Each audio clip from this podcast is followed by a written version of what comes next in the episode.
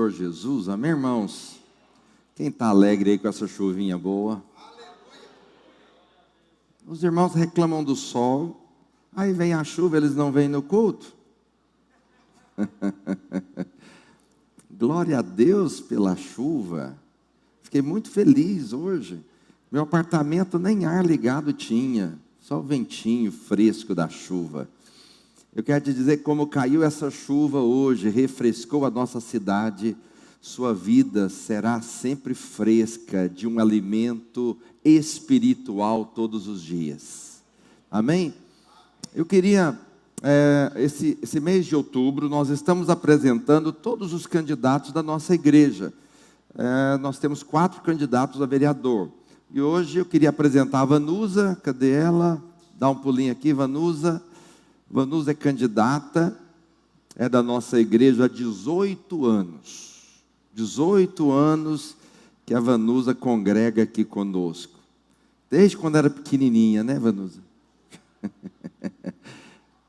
então, nós temos quatro candidatos, temos orientado a nossa igreja que você que é eleitor deveria votar nos candidatos da nossa igreja. Nós temos quatro, escolha um para você abençoar. Vanusa não dispensa palavra. Uai, João, eu não te vi, você estava escondido ali, eu só via Vanusa. Glória a Deus, seja bem-vindo. É, então, dispensa é, palavras, né? Porque é um caráter totalmente aprovado. É, 18 anos que eles estão conosco, sempre servindo a Deus. Ela é funcionária do Detran, é uma pessoa que tem lá um histórico é uma pessoa totalmente aprovada por nós. Eu sempre digo o seguinte: pastor não deveria se envolver com política. Envolver de que maneira? Candidatando, sendo partidário. Aqui na nossa igreja, pastor é proibido de ser filiado a partido político. Nenhum pastor aqui pode se envolver com política. Se se envolver, ele tem que escolher entre o ministério e a política. Né? Mas os irmãos, a Vanusa e outros tantos deveriam se envolver na política. São vocês que devem participar dessa vida pública, amém? E está aqui uma irmã que colocou à disposição, né, de representar não só as mulheres, né? Ela é mais forte com as mulheres, mas não só as mulheres, mas todos aqueles que querem apoiar para que ela esteja naquele lugar, sendo bênção, sendo luz e defendendo valores e princípios cristãos. Amém? Você pode ficar de pé um minutinho, estenda a sua mão para cá, vamos orar por essa campanha, por essa eleição e que Deus dê a graça para esses irmãos estarem naquela posição em nome de Jesus. Pai, no nome de Jesus, nós oramos pela vida da Vanusa. Declaramos, Pai, em nome do Senhor, ó Deus, essa pessoa, a Vanusa, se dispôs, ó Deus amado, entendendo e compreendendo um chamado da parte do Senhor para fazer diferença no meio político. Deus dê a ela a graça, dê a ela as pessoas, dê a elas as oportunidades, dê a ela os caminhos, dê a ela o suprimento, até mesmo financeiro, para que ela possa de fato, ó Deus amado, conquistar este lugar. Ó Deus, usa a vida dela como instrumento do Senhor. Até aqui o Senhor tem sido com ela, que o Senhor continue também abençoando a vida dela nesta posição. É isto que nós declaramos em nome de Jesus. Amém, amém. Ganha lá, Vanusa. que número que é? 17700. Aleluia. Eu falei de manhã que era o partido do ex-presidente. Não, é o ex-partido do presidente. Obrigado, irmãos. Podem sentar. Glória a Deus. Nós estamos é, em 21 dias de esperança. Estamos divulgando material todos os dias, texto, áudio, para você ler e ouvir. É importante que você se envolva com a palavra, mas mais do que isso, que você divulgue para as pessoas, entende? Quantos estão divulgando aí nos grupos da família, trabalho? Eu estou mandando todos, só esses, só esses estão sendo instrumento de Deus, o resto está tudo guardando para si. É importante que você transmita isso, entende? É, a gente manda e as pessoas recebem todos os dias, aí você esquece um dia, a pessoa liga cobrando, né? Você não mandou o sexto dia, não mandou o sétimo dia. Divulgue o material para abençoar pessoas. Você que tem empresa, divulgue para os seus funcionários. Você que trabalha numa empresa, divulgue para os colegas de trabalho. Você que tem família, divulgue nos grupos da família. Você que tem grupo escolar, divulgue nos grupos da escola. Vamos propagar essa mensagem, porque ela vai transformar muitas vidas para a glória do Senhor. Amém, irmãos? Amém? Irmãos, nós temos aqui um ministério que nós chamamos ministério de apoio. Então você vai ver os irmãos na recepção recebendo você, você vê irmãos trazendo gasofilácio aqui, é irmãos que vêm trazer uma água para o pregador, são irmãos que olham o carro quando não está chovendo, né? na chuva não tem como estar lá.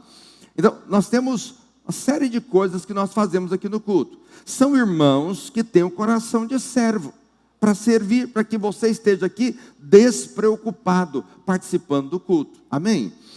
Mas nós temos hoje, como multiplicou os cultos, nós precisamos de sete equipes, cinco equipes de sete, para fechar o mês. Então são sete vezes cinco. Olha aí, irmãos. 35 pessoas.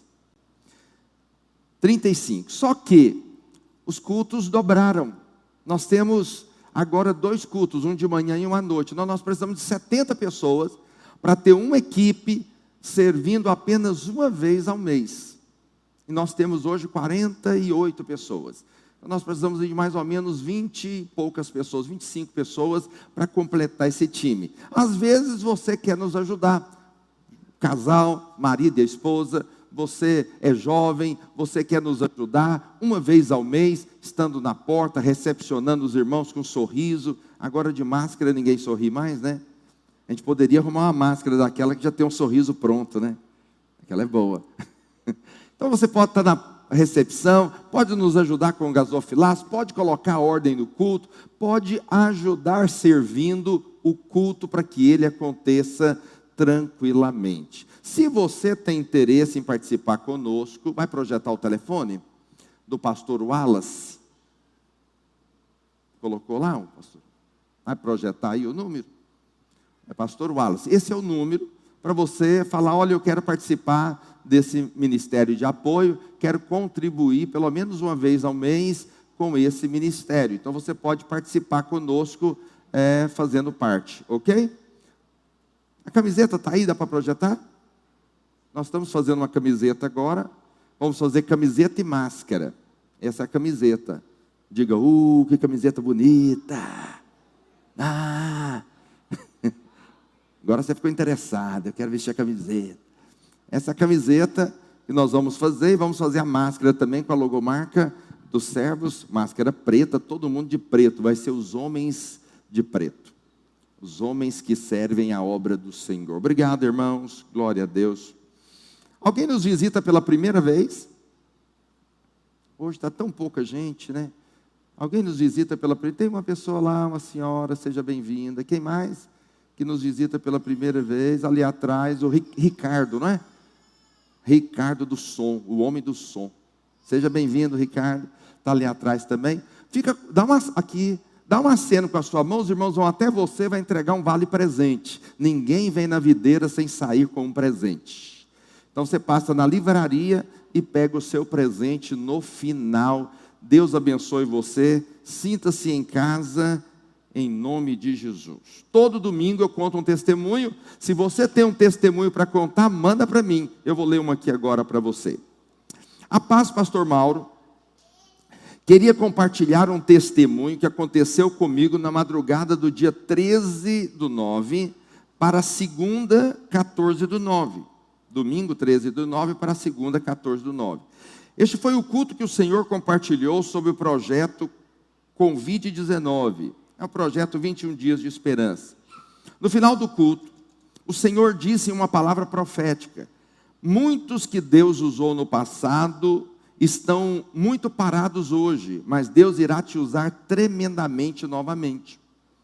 Cada palavra que o Senhor disse foi ecoando no meu coração como direcionada por mim, direcionada para mim.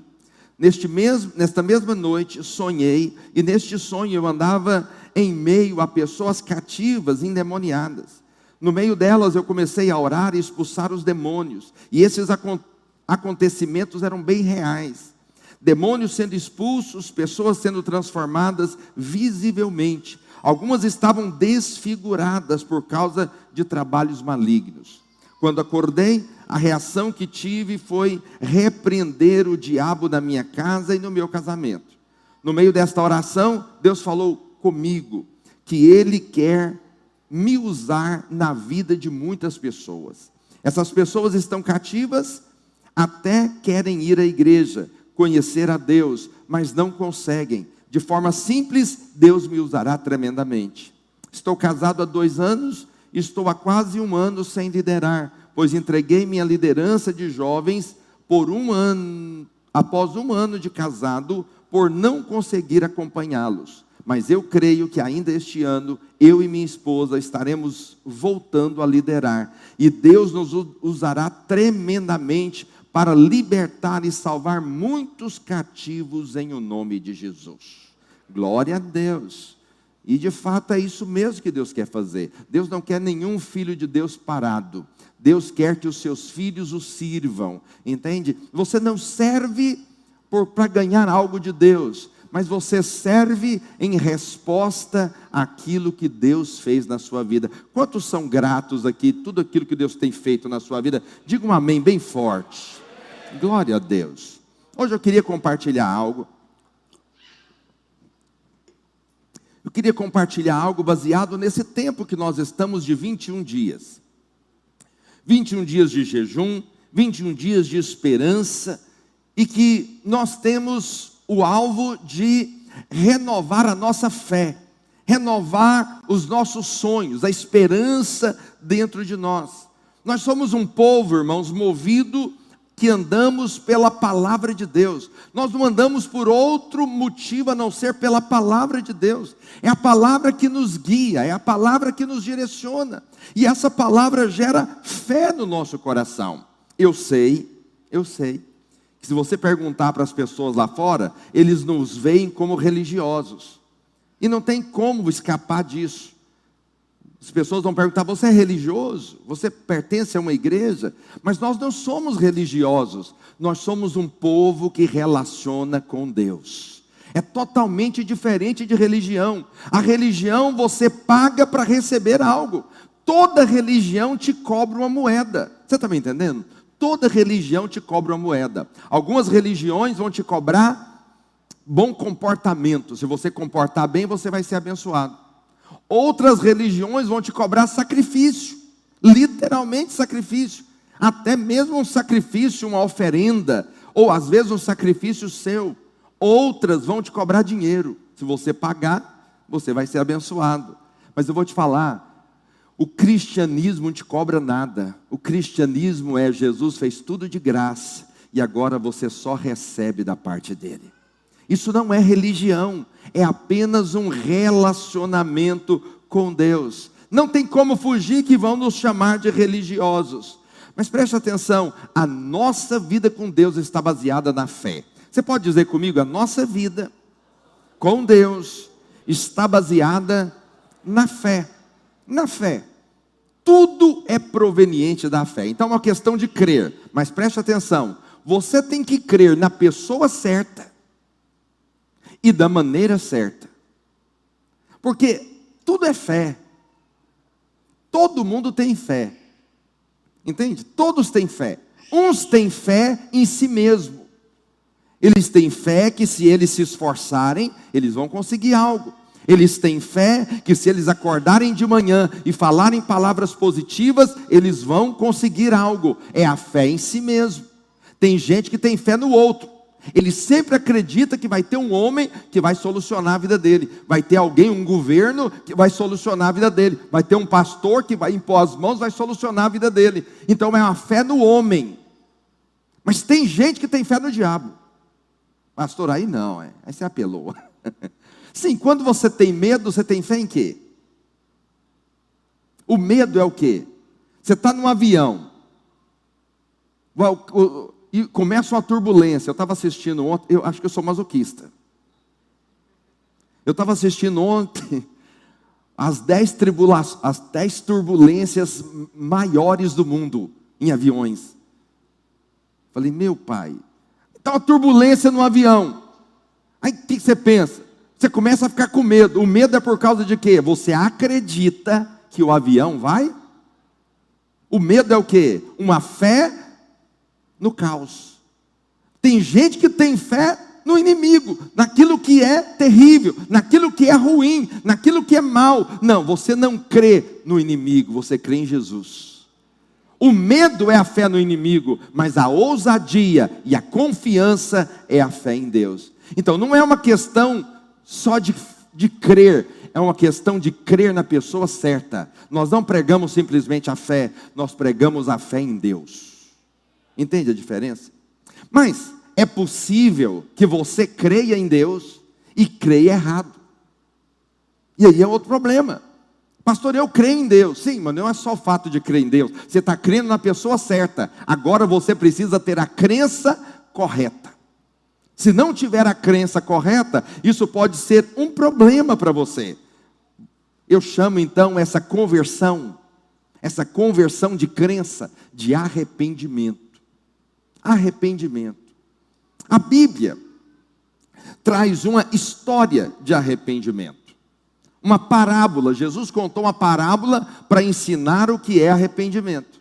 Se você perguntar às pessoas o que é arrependimento, elas vão te falar uma série de coisas. Arrependimento é quando você muda de atitude. Arrependimento é quando você muda a maneira de você fazer as coisas. Será que é mesmo? Será que é uma mudança de atitude, o arrependimento? Vamos ler a parábola que Jesus contou como a parábola do arrependimento. Está lá em Lucas, capítulo 15, verso de número 3. Lucas, capítulo 15, verso 3. Acompanha comigo no telão. Então lhes propôs Jesus uma parábola qual dentre vós é o homem que, possuindo cem ovelhas e perdendo uma delas, não deixa no deserto as noventa e nove e vai em busca da que se perdeu, até encontrá-la? Achando-a, põe-na sobre os ombros, cheio de júbilo, e indo para casa, reúne os amigos e vizinhos, dizendo: Alegrai-vos comigo, porque já achei a minha ovelha perdida. Digo-vos que assim haverá mais alegria no céu por um pecador que que não ouvi. Quem está aqui? Por um pecador que se arrepende. Então a parábola de arrependimento do que por 99 justos que não necessitam de arrependimento. Olha aqui para mim. A parábola é simples. O pastor está na porta do aprisco e todas as ovelhas, quantas ovelhas ele tem? Cem. As ovelhas vão entrando. Aí entrou 99, ele percebeu que faltou uma. E a Bíblia diz: qual pastor que não deixa as 99 no aprisco e vai atrás da ovelha que se perdeu? Quando ele vai procurar, quando ele encontra a ovelha, o que, que ele faz? Ele encontra a ovelha, pega a ovelha, coloca nos ombros e volta para o aprisco com aquela ovelha. A Bíblia diz que quando ele chega, ele chama os amigos, faz uma festa e se alegra com aquela ovelha que estava perdida. Agora, preste atenção: se essa parábola é uma parábola de arrependimento, quem arrependeu aqui?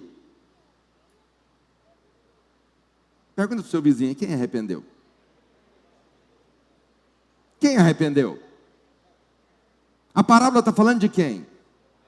Da ovelha perdida. Repita comigo: ovelha perdida. Então, quem arrependeu?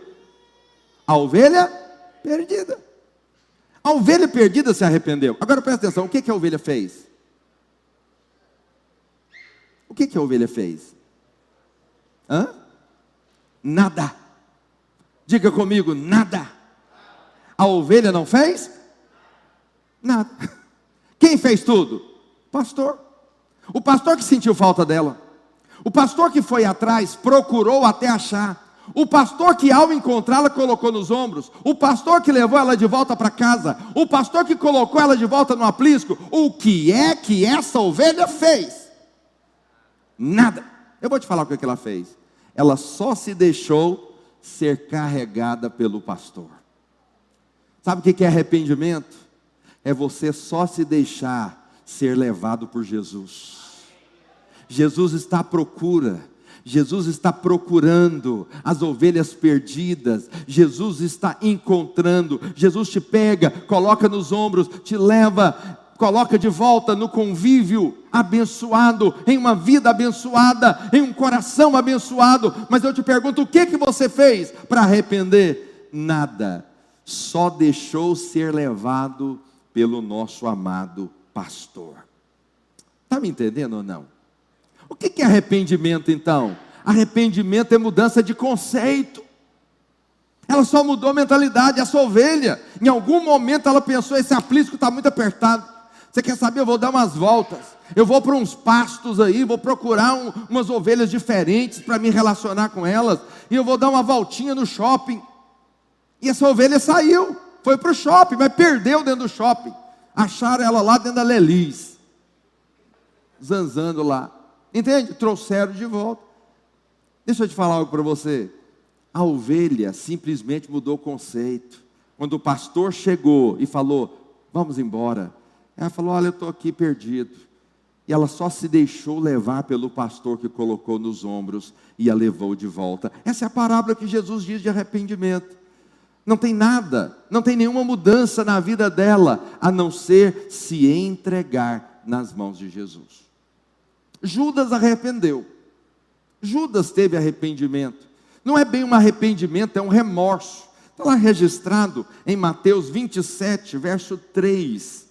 Diz assim: Então Judas, o que traiu, vendo que Jesus fora condenado, tocado de remorso, devolveu as 30 moedas de prata aos principais sacerdotes e aos anciãos, dizendo: Pequei traindo sangue inocente. Ele, porém, responde, eles, porém, responderam: Que nos importa? Isso é contigo.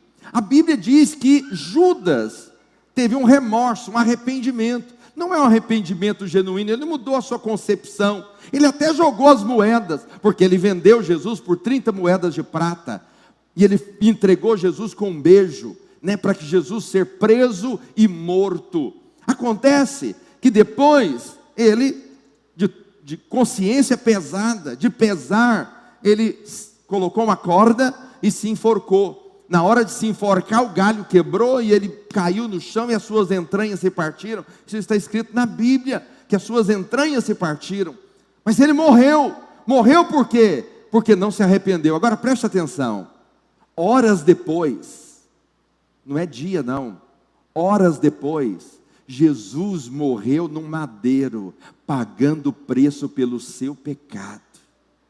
Se ele tivesse arrependido, mudado o conceito, ele tinha provado da salvação em Cristo. Mas por que não mudou o conceito? Aí você fala, pastor, mas ele não arrependeu? Não, não arrependeu. O arrependimento dele aqui, a Bíblia chama até de remorso. Por quê? Porque arrependimento é mudança de conceito. Preste muita atenção. Não está tá claro na Bíblia, mas é fácil de entender. Você não tem obrigação, mas eu tenho, eu sou pastor, eu tenho obrigação de mostrar isso para você. Por que, que ele se enforcou? Porque ele falou: é culpa minha. É culpa minha. Foi eu que entreguei. É verdade. Mas preste atenção. Eu disse para você: o que, que é religião? A religião é o seguinte: você paga e recebe a bênção. Você erra e recebe maldição. Essa é religião. Cristianismo não. Você faz certo ou errado, Deus te ama do mesmo jeito. Mas como estava tudo baseado em Judas, enquanto ele andava com Jesus e fez tudo certo, sua consciência estava em paz. Quando ele fez errado, ele foi lá e falou: Não, eu fiz certo pela minha capacidade, agora eu fiz errado pela minha capacidade. Ele foi lá e se enforcou porque era culpa dele. Eu quero dizer que nada é culpa sua, tudo foi pago lá na cruz do Calvário. Você pode dizer um amém mais forte?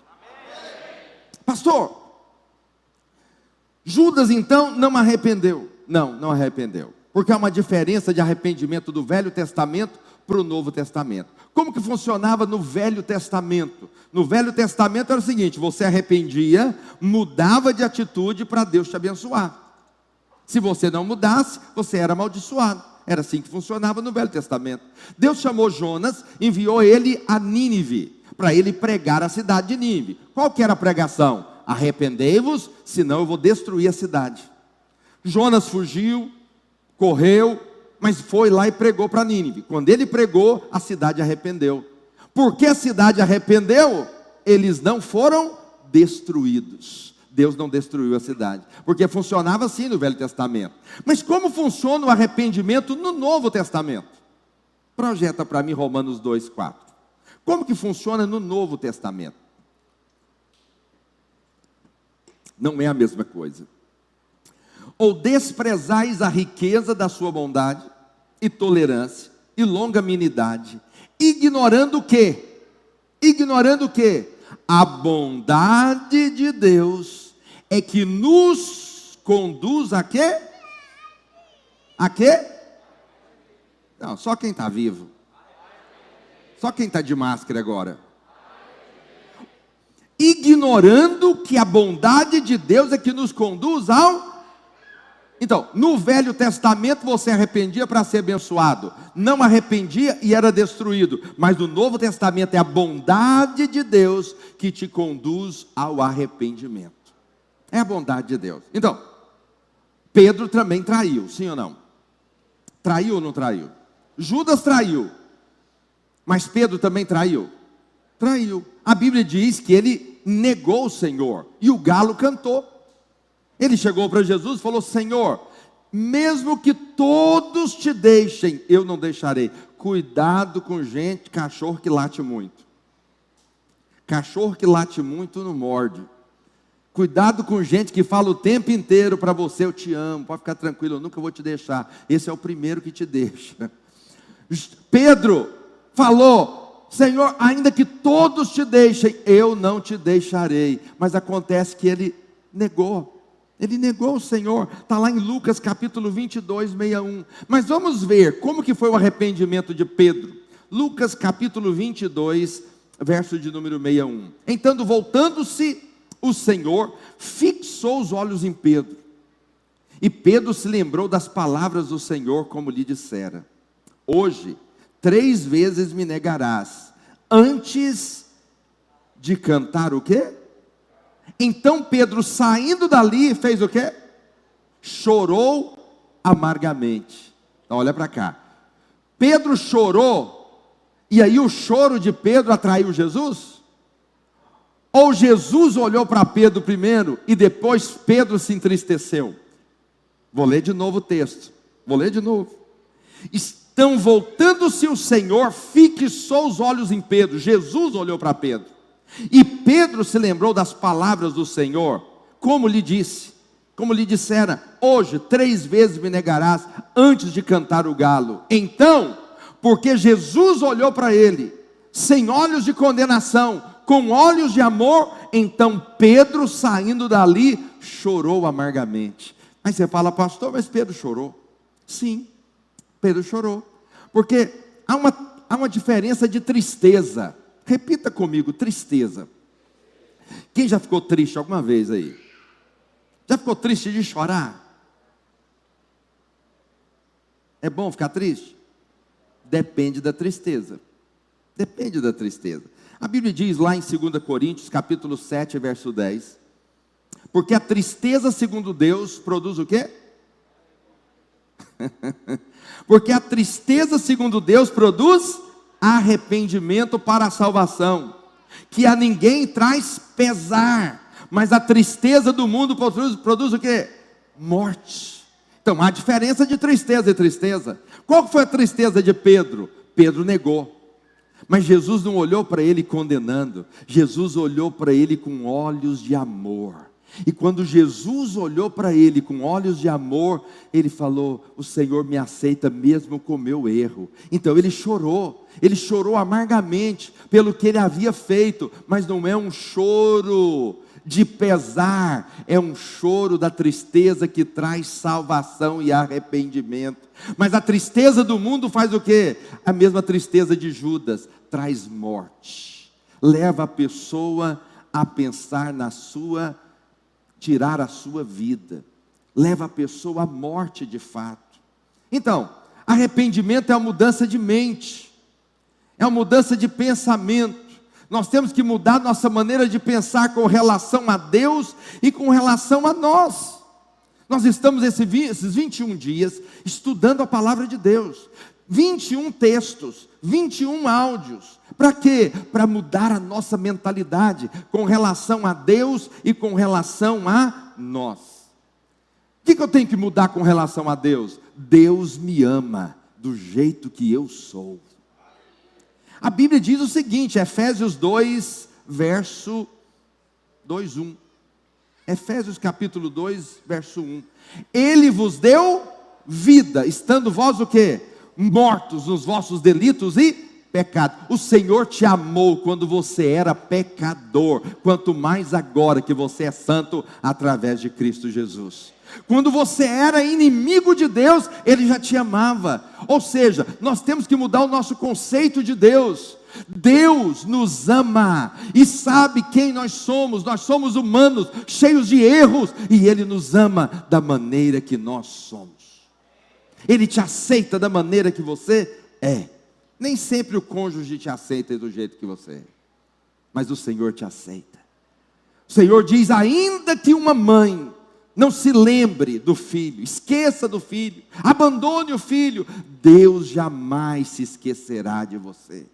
Deus jamais te abandonará. Por quê? Porque o amor de Deus não está baseado no que eu faço ou no que eu deixo de fazer. Os irmãos entendem isso? Não está baseado. Quantos estavam aqui domingo passado? Domingo passado eu falei para você que o filho pródigo saiu da casa do pai. E ele saiu da casa do pai por causa de quê? De quê? Ele saiu da casa do pai por causa de um conceito. Qual que é o conceito? Vamos pensar aqui. Você acha que o filho pródigo amava o pai? Mas é filho. Será que todo filho ama o pai? Não, não ama. Por quê? Ele pediu a herança com o pai vivo. Alguém que pede a herança com o pai vivo está querendo o quê? morre logo, velho. Já que você não morre, me dá o dinheiro. Entende? Ele pegou a herança, ao invés de construir uma fazenda do lado, construiu uma casa do lado, o que, que ele fez? Foi para longe do pai. Foi viver longe do pai. Por quê? Porque o filho não amava o pai. Mas aí a Bíblia diz que o dinheiro acabou. O dinheiro acabou e ele estava passando fome. E ele então falou: Você quer saber do negócio? Lá na casa do meu pai, até os empregados são mais bem tratados do que eu. Eles têm comida para comer. Eu vou levantar e vou voltar para o meu pai. Eu te pergunto: esse filho ainda ama o pai? Ele voltou por causa de quê? Do pai? Não. Ele voltou por causa de comida. Ele não voltou porque amava o pai. Ele voltou por causa de comida. Agora preste muita atenção. Quando ele volta, ele vem ensaiando um discurso dizendo: quando eu chegar, eu vou falar para o pai: Pai, pequei contra o céu e diante de ti, não sou digno de ser chamado teu filho, trata-me como um dos teus trabalhadores, me dá um emprego, só para me comer pão. Se eu comer a comida dos trabalhadores, está ótimo. Essa é a mentalidade dele. Ele arrependeu? Ainda não. Ainda não. Ele ama o pai? Ainda não. Mas quando ele chega, o pai o avista. Nem espera ele chegar corre até ele, abraça ele, beija e traz ele para casa. Aí o filho está querendo ser empregado. O pai fala: Não, calma aí, vou te dar um anel, vou te dar uma roupa, vou te dar sandálias e vou matar o novilho e vamos fazer uma grande festa, porque eu amo você, meu filho. Não importa o que você fez, você é aceito na casa do pai. Volta para a casa do pai e o filho entra. Aí eu te pergunto: E esse filho agora? Ele esperava ser empregado, mas Deus, o Pai, não importou o que ele fez, não fazia diferença. Esse filho agora é tão constrangido pelo amor do Pai, que agora ele passa a amar o seu Pai. Mas ele está amando o Pai por causa de quê? Do constrangimento, do quanto ele é amado pelo seu Pai. O mandamento, segundo mandamento da palavra, da Bíblia, qual é? Primeiro é: amarás o Senhor teu Deus de todo o teu coração. Depois amarás o teu próximo como a ti mesmo. O primeiro mandamento é: você vai amar Deus de todo o seu coração. Quem dá conta de cumprir esse mandamento? Ninguém. Ninguém consegue amar Deus. Pastor, nós não podemos amar Deus. Como que nós amamos a Deus? Nós amamos a Deus quando nós entendemos o quanto nós fomos perdoados e amados o quanto somos filhos pródigos e o quanto precisamos de fato do amor de Deus. Quando você entende o amor de Deus, você responde o amor de Deus. Não é que você ama, mas você é constrangido pelo amor de Deus por você. Diga amém. Diga amém mais forte. Se você não entender o amor de Deus, se você não mudar sua mente a respeito de Deus, nada adianta. Tudo é em vão. Se você ainda quer fazer troca com Deus, eu dou o dízimo para ser abençoado, eu lidero uma célula para ser abençoado, sabe? Eu nunca fiz nada errado, nunca traí a minha mulher. Esse é o pensamento de quem ainda não arrependeu. Ele acha que está tudo baseado nele. Esse é o pensamento de Judas. Enquanto eu servi, eu fiz coisa boa, eu tinha paz. O dia que eu fiz coisa errada, pesou o meu coração e ele suicidou. Esse não é o arrependimento correto. O arrependimento é você mudar o seu conceito a respeito de Deus. Mas nós também precisamos mudar o nosso respeito acerca de nós mesmos. Nada está baseado em nós, tudo está baseado nele. A Bíblia diz o seguinte: vou ler um texto aqui com você. Romanos capítulo 4, verso 5, diz assim: Mas ao que não trabalha, porém crê naquele que justifica o ímpio. A sua fé lhe é atribuída como justiça. Se você ler o texto anterior, vai falar que aquele que trabalha, o salário é uma obrigação. Mas quem não trabalha, porém crê naquele que justifica o ímpio, a sua fé lhe é atribuída como justiça. Então, o que, que o texto está dizendo? Está dizendo o seguinte: você tem que crer que Deus é o Deus que abençoa o ímpio. O ímpio. Se você crê que Deus abençoa o ímpio, então Ele pode abençoar você.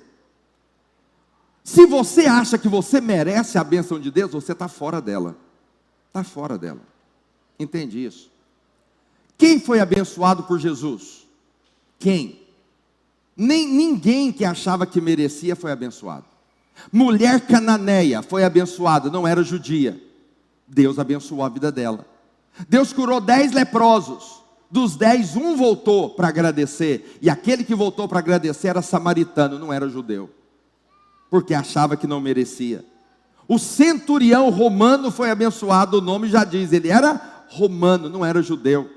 A mulher pecadora que foi pego em adultério, colocou um avental, espermas descendo pelas pernas, foi pego, na hora de ser apedrejada, ela foi perdoada, por quê? Porque ela não merecia. Deus só abençoa quem não merece. Quem acha que merece, não abençoa. E haja visto que o filho pródigo saiu da casa porque achava que merecia, e voltou porque achava que não merecia. Somente aqueles que não merecem podem ser de fato abençoados pelo Senhor. Entende? Quantas pessoas querem negociar com Deus? Haja visto a oração. Eles vão orar e dizem: Senhor, me abençoa. Eu dou dízimo todo mês. Eu nunca traí minha mulher. Eu não minto. Eu até ajudo os pobres. E aí a oração dele é baseado em uma moeda, naquilo que ele faz. Entende? Muitos oram assim e não recebem nada. Por quê? Porque eles merecem. Mas aí vem uma pessoa que não merece nada. Nada. Uma prostituta que saiu de um bordel e simplesmente viu a porta da igreja aberta e entrou. E ela fala: Olha, não mereço nada, mas eu estou doente. Senhor, me cura. E ela sai do prédio curada. Por quê? Porque ela não merece. Deus só abençoa quem não merece. Você pode falar para a pessoa que está do seu lado: Deus só abençoa quem não merece. Quem merece não é abençoado. Quem merece é salário, é cobrança. E ele fala: Eu fiz. Eu já vi muita gente pregando isso. Se você não, não viu, é só ligar a TV. Você vai exigir de Deus a sua bênção. Se você der o dízimo, você vai exigir de Deus a sua bênção. Isso não é graça, isso é salário. E eu vou falar: Deus não deve nada para ninguém. Deus não deve nada para ninguém. Agora eu vou te falar algo que tem que ficar guardado no seu coração. Você é muito pobre para comprar algo de Deus. E Deus é muito rico para vender. Sabe o que, é que Deus faz? Te dá de graça. Deus te dá de graça. Então você não precisa falar para Deus o seu histórico. Você só precisa falar para Deus: Eu quero. Eu quero. Todos nós somos, temos pecado. Nós não somos pecadores, mas nós temos pecado. Olha o que que diz. Ah, deixa eu achar meu texto.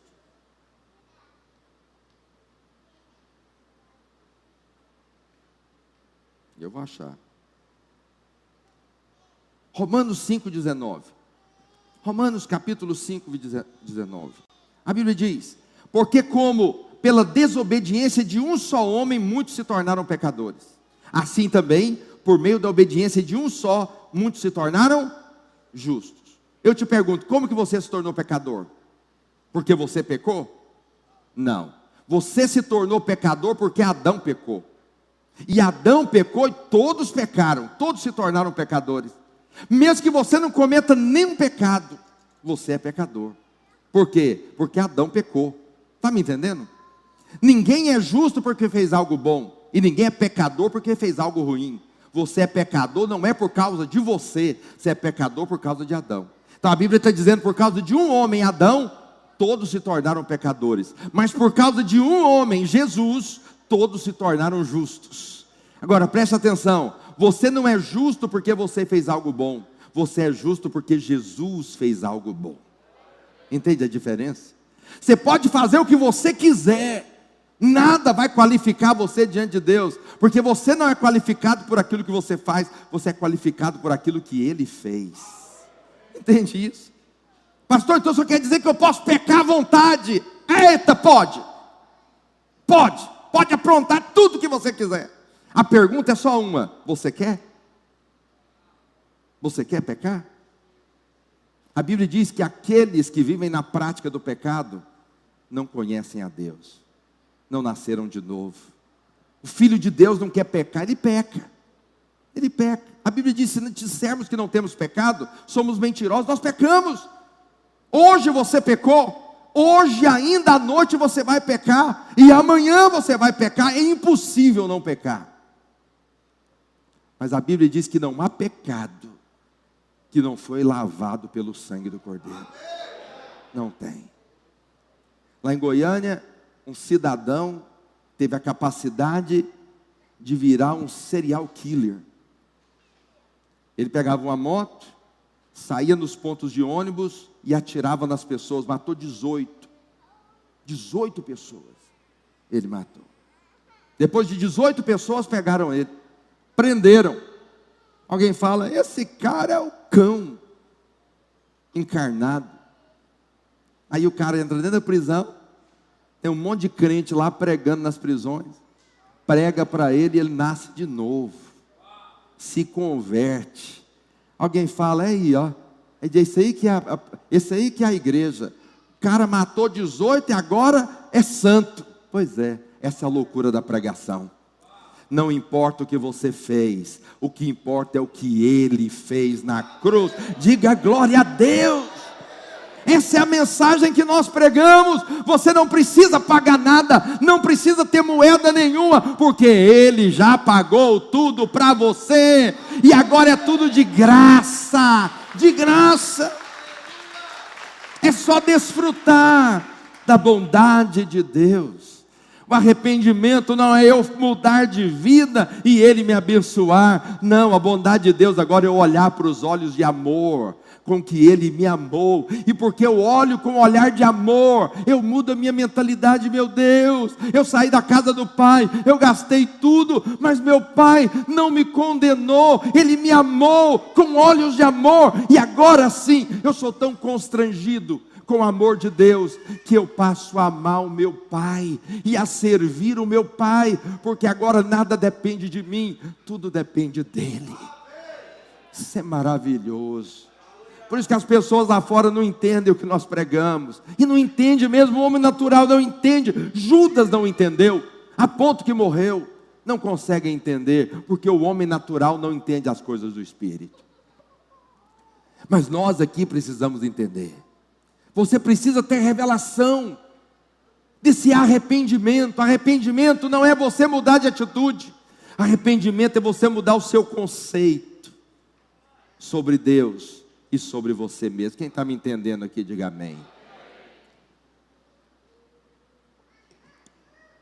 Algumas coisas precisam mudar. Precisam mudar. Romanos capítulo 12, verso 2. Muitos conhecem de cor esse texto. E não vos conformeis com este século, mas transformai-vos pela renovação da vossa mente. Por, por que, que você renova a sua mente? Para você ser transformado, experimentar qual seja a boa, agradável e perfeita vontade de Deus. Então preste atenção. Tudo é uma questão de renovar a mente. Diga comigo, mente. Tudo começa na sua mente, o seu conceito. O seu conceito tem que mudar a respeito de Deus, a respeito de nós. Por quê? O que eu penso, o que eu penso, em algum momento eu vou falar, porque a boca fala do que o coração está cheio. Primeiro eu penso, eu tenho um conceito, um pensamento a respeito de Deus, um pensamento a respeito de mim. Daqui a pouco eu começo a falar. Eu começo a falar. Uma vez que eu falo, em algum momento eu vou fazer.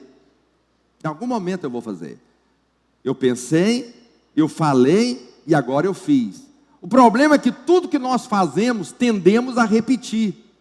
Isso vai virar um hábito nas nossas vidas. E todo hábito transforma no nosso caráter. Entende isso? Mas tudo começou aonde? No pensamento. Então, você acha que pode comprar Deus. Então, você tenta comprar Deus com atitudes. Mas daqui a pouco você está fazendo isso. Daqui a pouco você está repetindo isso. Daqui a pouco isso é um hábito na sua vida. A sua oração é uma oração de compra. Até o ponto que isso se transforma no seu caráter. E você não pode ser abençoado assim. Você só é abençoado se você entender o Evangelho como ele é de fato e de verdade. Amém, irmãos? Aleluia. Olha para cá, é apenas uma criança.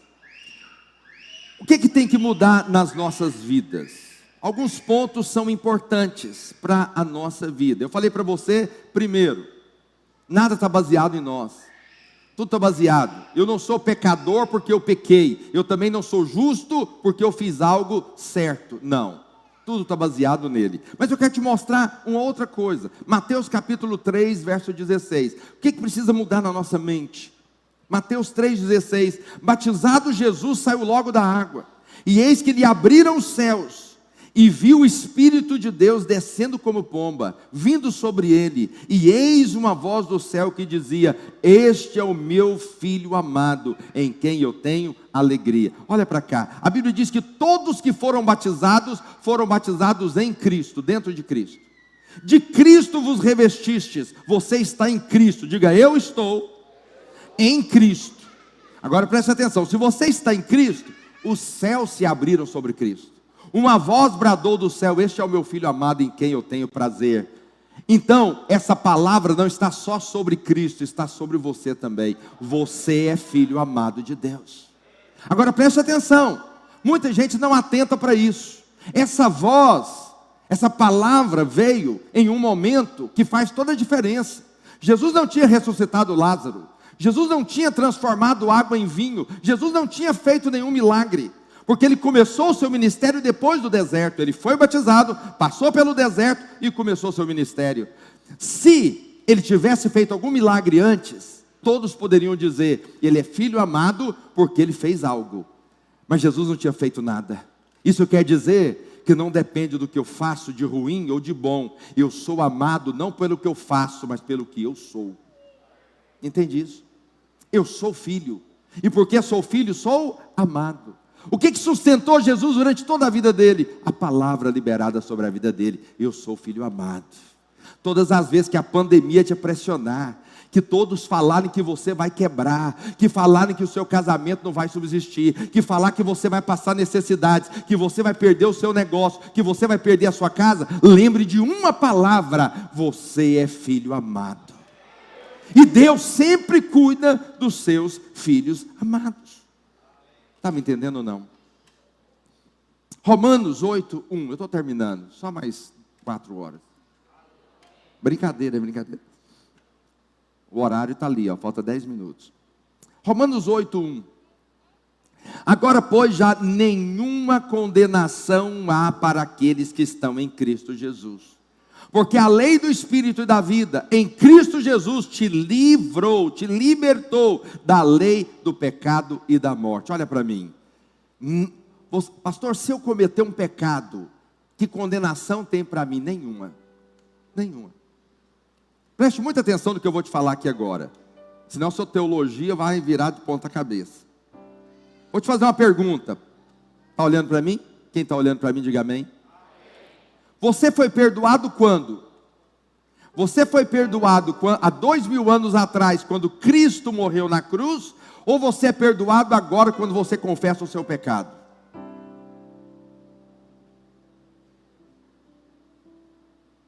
Quem foi perdoado há dois mil anos atrás? Quem é perdoado agora? Se você é perdoado agora, você tem um problema. Possivelmente você não vai entrar no céu. Não. No céu não entra pecado.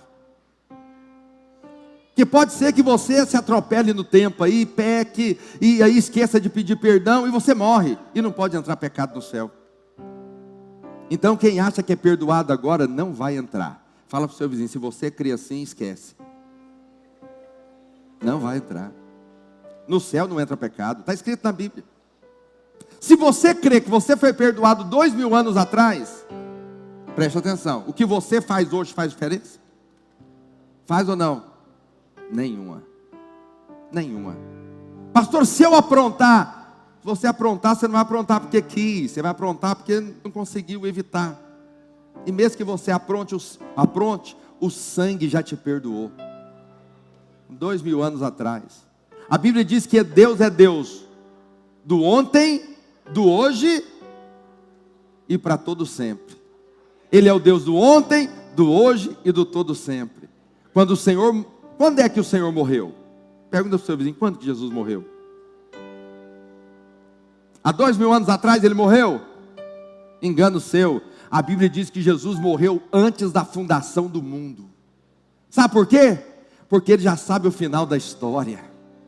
Ele está lá no final. Deus não é limitado a tempo e espaço, nós somos. O homem é doido para virar a página do tempo e achar um buraco negro para passar do futuro, do passado. O cientista fica louco, mas Deus está no passado, no presente, no futuro, e você já foi perdoado de todos os seus pecados.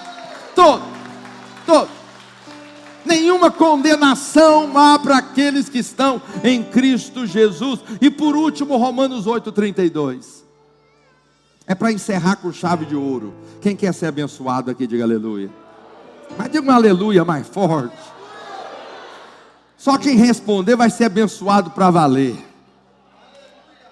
Aquele Deus que não poupou o seu próprio filho, Jesus, antes por todos nós o entregou na cruz. Porventura, não nos dará de graça com ele todas as coisas? Quantos têm filhos aqui? Quantos têm filhos? Você ama seu filho? Quem ama seu filho, diga eu amo, eu amo. eu amo muito meus filhos. Preste muita atenção. Você acha que Deus ama Jesus mais do que você ama seu filho? Eu acho. Deus é amor. Eu acho que Ele ama Jesus muito mais do que você ama seu filho. Mas você sabe o que, que Deus fez por você? Ele te amou de tal maneira, mas de tal maneira que entregou o próprio filho por amor a você. Aí ele está dizendo o seguinte: se ele entregou Jesus, o que que ele vai te negar? O que que ele vai te negar? Se você pedir uma casa, ele vai te dar sim ou não? O que, que é mais precioso, Jesus ou uma casa? Se ele já deu Jesus, ele vai te dar uma casa também. Pastor, eu preciso de dinheiro, eu não tenho dinheiro. Pede dinheiro, pede dinheiro para Deus.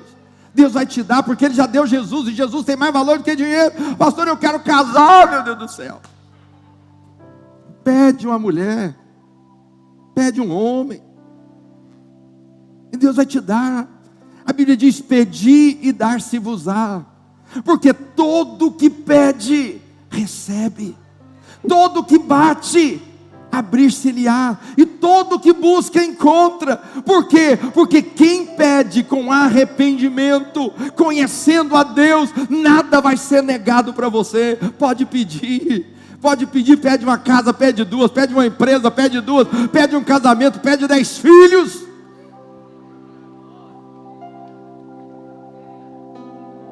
Hoje de manhã estava tentando convencer um casal aqui, só tem um filho. Eu falei, irmão, tem que ter mais. Ele, não, pastor, dá trabalho demais. Eu falei, tem mais. Mas, pastor, está muito caro criar filho. Eu falei, Deus vai te dar condições de ter. Não limite por causa das circunstâncias. Se Deus não poupou Jesus por amor a você, não tem nada que Ele não vai te dar. Você só tem que chegar da maneira correta. Chega como ímpio Fala, eu não mereço nada, mas eu quero tudo que o Senhor tem para mim. Fica de pé onde você está. Oh, Espírito Santo de Deus. Vamos cantar uma canção e nós vamos orar. Esse é um tempo que Deus está renovando a sua mente e o seu coração. Oh, Espírito de Deus. Só o nome Diga isso. O nome de Jesus que traz